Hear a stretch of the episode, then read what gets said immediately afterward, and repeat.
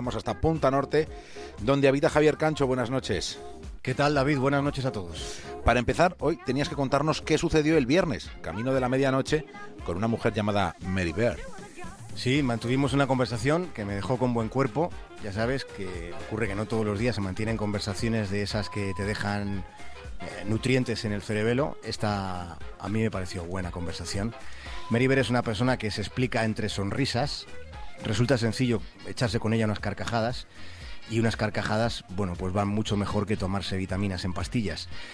Fíjate, le pedí que me contara un chiste que tuviera dos mil años de historia, un chiste que tuviera toda esa solera, porque sabía que ella había indagado en esa parte de la historia de Roma, había escrito un libro que se titula La, la risa en la antigua Roma. Fue una conversación que transcurrió en un plano, digamos, poco dramático, pero en la que ella, la verdad es que fue bastante crítica con su país, David, no solo por el Brexit, sino sobre todo por la deriva xenófoba de los británicos, a su juicio, incluso decía que de la propia ministra Theresa May. Yo para consolarla le dije que no todo podía estar tan mal, que ellos, los británicos, todavía tienen Gibraltar y la BBC. Y le expliqué que aquí en España hay gente que piensa que la BBC son futbolistas. Ese no era el chiste de 2000 años de antigüedad, ¿no? No, era mejor.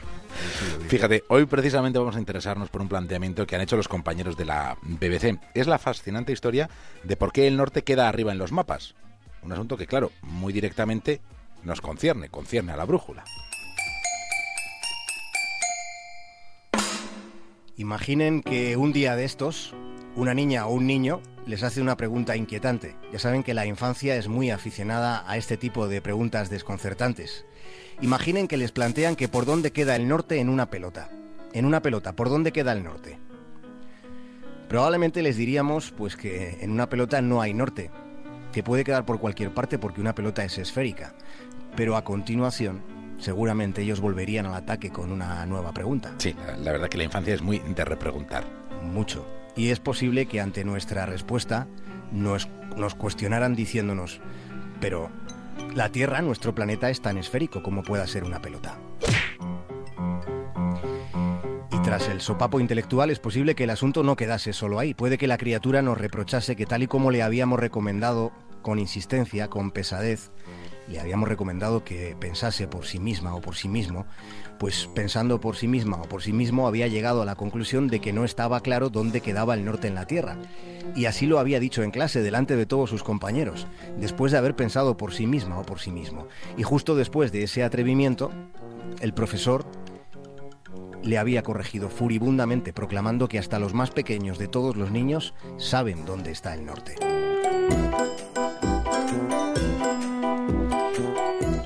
En ocasiones, lo sabes bien Javier Cancho, la verdad resulta incómoda. Sí, la verdad es que el, el, hipotético profesor al que nos estamos refiriendo no tiene ni idea.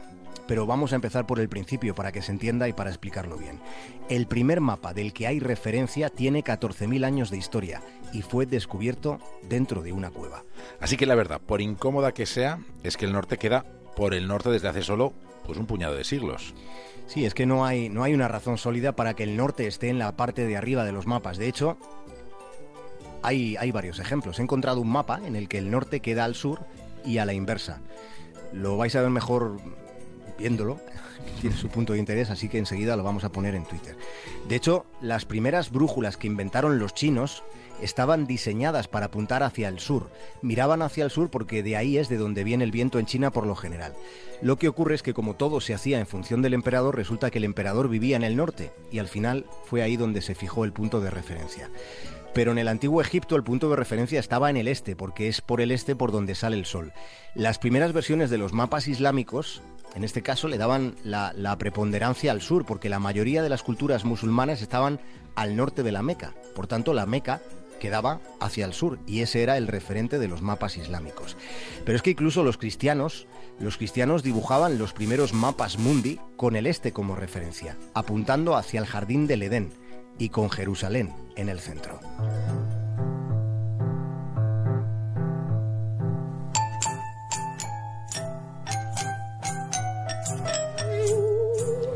La verdadera razón por la que el norte comenzó a dibujarse en la dirección que a nosotros nos resulta familiar, la verdadera razón fue el norte de los exploradores. La pauta al final la acabaron marcando aventureros como Cristóbal, como Cristóbal Colón o como Fernando de Magallanes. Así fue como se estableció esa pauta y se hizo mirando al cielo. Se hizo porque navegaban tomando como guía la estrella del norte.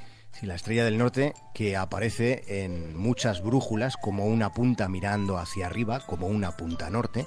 Fueron ellos los que cambiaron nuestra percepción espacial de esta pelota en la que vivimos, de esta esfera que es la Tierra que gira y gira alrededor del Sol, que solo simbólicamente sería como el norte de la galaxia. El momento culminante aquí en la Tierra que determina los mapas que nosotros hemos visto desde que éramos niños, el instante clave ocurre en el año 1569. Es entonces cuando los mapas empiezan a dibujarse con el norte hacia arriba. Y es así por un tipo llamado Gerardus Mercator. Este, este señor es el primero que utiliza la palabra Atlas, el primero de todos.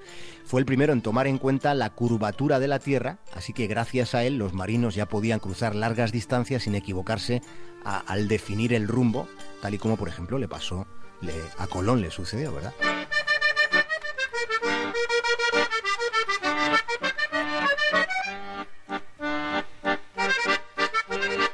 Así iban transcurriendo los siglos, pero en 1973 ocurrió algo curioso.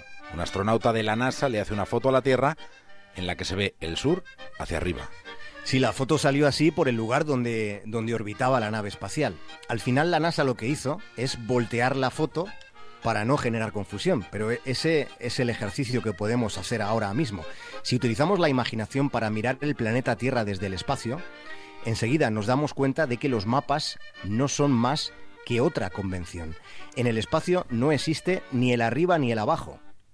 En realidad ha sido la superioridad económica de una cultura concreta, la de Occidente, ha sido Occidente el que ha marcado el punto de referencia, hasta el punto de que hay estudios psicológicos en los que mayoritariamente se asocia el norte a lo bueno y el sur, digamos, a lo menos bueno.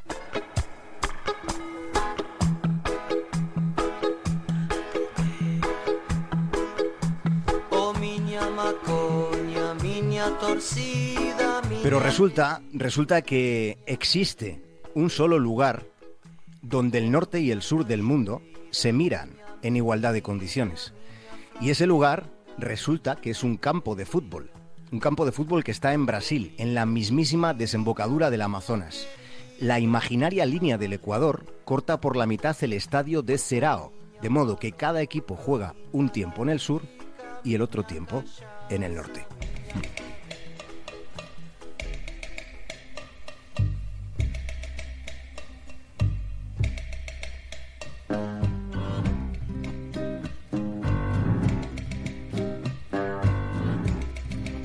Y desde Ponda Norte, en este lunes, nada más por hoy, David. Pues buenas noches desde el sur, Javier Cancho. Un abrazo muy grande, David.